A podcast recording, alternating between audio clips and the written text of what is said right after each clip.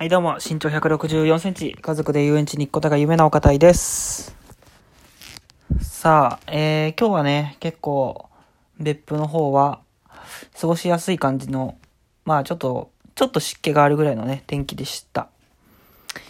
いやー、どうですか、皆さん。えーと、僕は、今日は、外食してきましたね。しゃぶしゃぶ食べてきました。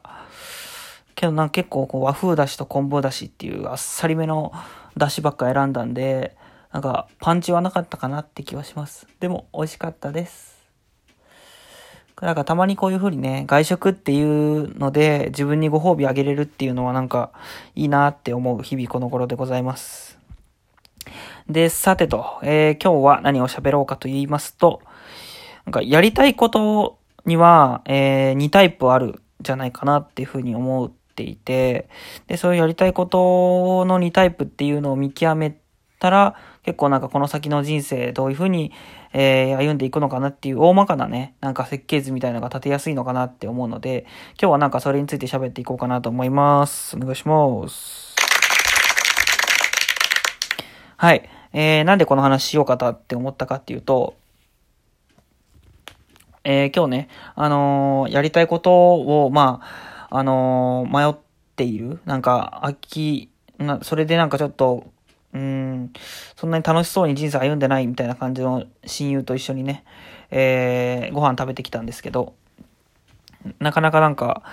そう悩んでるみたいなところでいろいろ、いろいろ話を聞いていく中で思ったこととして、やっぱ、このまだやったことないことっていうのをやってみたいなって思うタイプが一つ目で、二つ目が、やってきたことっていうのをどんどんどんどん深めていきたいなっていうタイプの二タイプが、えーやりたいことを考えるときにあるんじゃないかなっていうふうに思ってて、で、僕は結構、あの、まだやったことないことを、えーどんどんやってみたいって思うタイプなんですよね。っていうのも、あの、僕は結構 IT エンジニアに憧れていて、で、それって全くやったことがないんですけど、でもなんか、あの、ちょっとね、そのシステム触ってみたりとかで、こう、積み上げていく楽しさとかがあるんじゃないかとか、はい。こう、まだ自分にない技術っていうのを身につけられるっていうところから、まだやったことないんですけど、やってみたいなって思ってます。で、えー一方でね、こう、やってきたことを深めていきたいってていう人っていうのは、結構、あのーなんていうんですかね、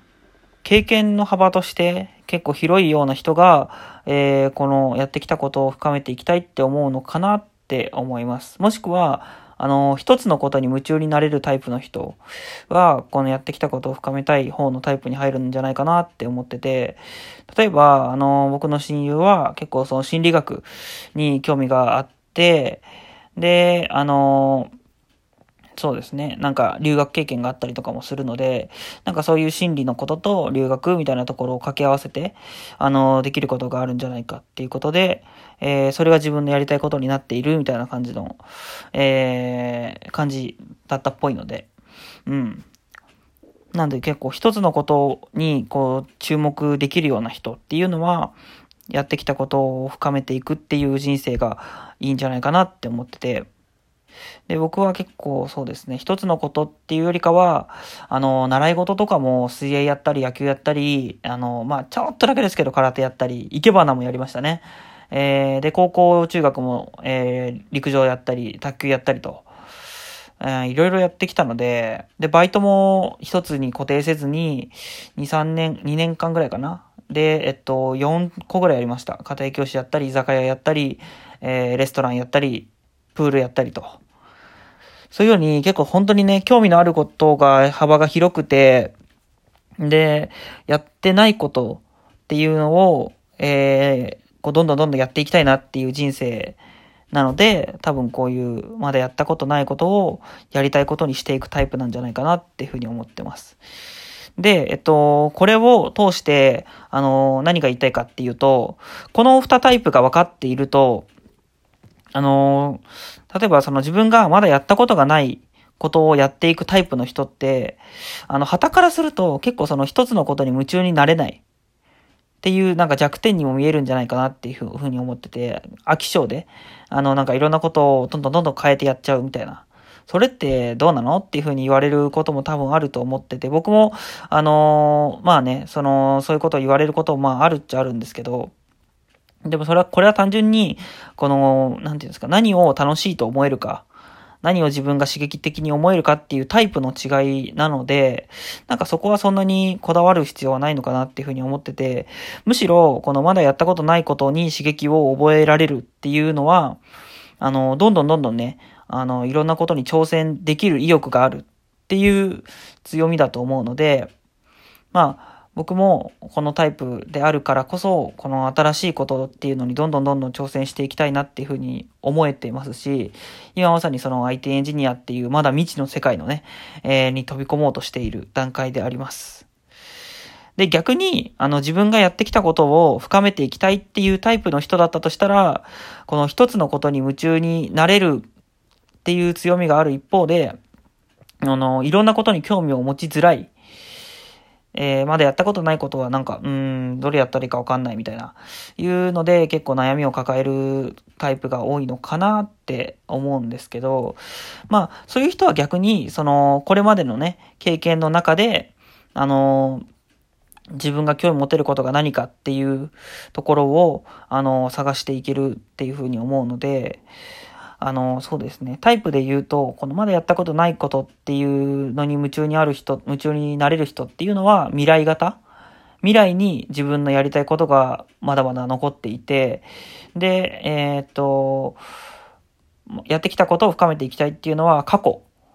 に、えー、自分のやりたいことのヒントが隠れていることが多いんじゃないかなっていうふうに思ってます。なので、なんか大まかにね、自分がどっちを、えー、考える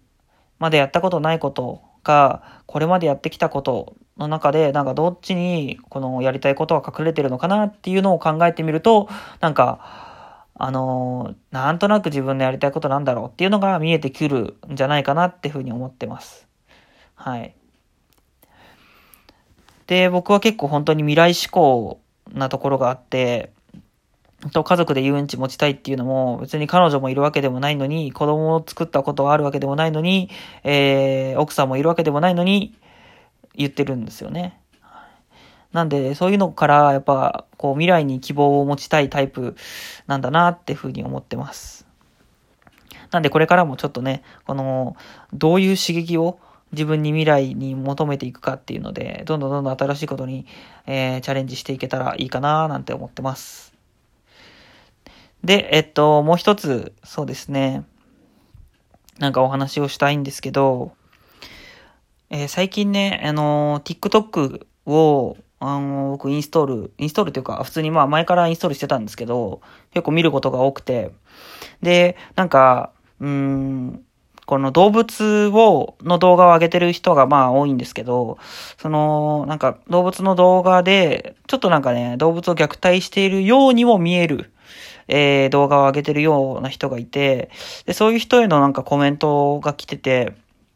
で、なんか、こんなのは動物虐待ですよ、みたいな感じのところで法律をかざして言ってるような人っていうのがまずいて、で、その人たちに対して、いや、こんなのはしょうもないよっていう人がいて、で、そのまた次に、そんなのはしょうもないよって言ってる人も、えー、しょうもないよって言ってる人がいて、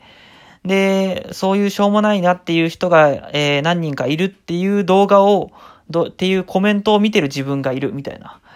っていうなんかね、で、そういう時に、そういうコメント、動画を通して見た時に、結構なんか、うーん、素直じゃない、素直になれない人が、なんかあまりにも多いのかなって自分は思ってしまってました。これ多分その動画を TikTok で上げてる人っその動物のね、動画を上げてる人っていうのは、そんな虐待して、したいとかそういうのではなくて、きっと多分、あの、まあ単純にね、可愛い動物の動画っていう意味で、あの、上げたかったんじゃないかなっていうふうに、えー、思えれば、たとえその、まあ解釈が違えど、そうですね、そんなになんか、うん、不快な気分で見るような、えー、見る必要はないんじゃないかなっていうふうに思ってます。やっぱりこのね、世の中、なんかでも、こう、個人個人が、その TikTok だったりとか、まあ Twitter もそうだったりするんですけど、まあ様々な SNS を通して、個人的にね、あの発言ができる場所が増えたからこそ、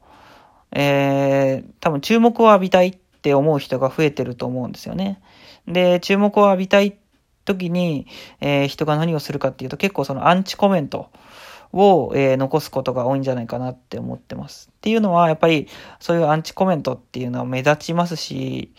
えー、人からの注目が浴びやすいっていうこともあるので、多分そういうなんか循環が続いていって、どんどんどんどんアンチコメントにはアンチコメントみたいな感じの なんか連鎖が続いていってるんじゃないのかなっていうふうに思ってます。で、まあこれは単純にね、僕、岡田の個人的なただの意見なんですけど、あの、普通にそういうことに対しては、こう、なんて言うんですかね。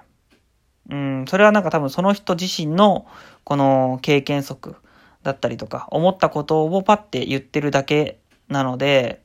こう、実際にね、オンラインで、えー、言っている、そういう SNS 上でのコメントっていうのは、実際現実に出た時には多分言えないと思うんですよね。こう、なんかちょっとふざけてる動画の人見て、うわ、ちょっと何あれとか言って、キモいよとか言うのを、オンライン上では軽く言えてしまうんですけど、オフライン上でそれをパッて言える人って多分あんまりいないんじゃないかなっていうふうに思うので、そうなんか、うん、オンラインとかオフラインとか気にせずに、あの、できる人っていうのが、なんか、本当の意味でこれからの時代を、こう、なんていうんですかね、そういうモラルとかを気にせずに生きていける人なんじゃないかなっていうふうに思っていて、僕もそういう生き方ができたらいいなって思ってるので、こう、オフラインで言えないことはオンラインでも言わないようにしようっていうふうに、えー、心がける教訓として、あの、そういう TikTok を見るようにしています。ということで、えー、時間が最後終わってしまうので、またの次回の更新をお楽しみに。さようなら。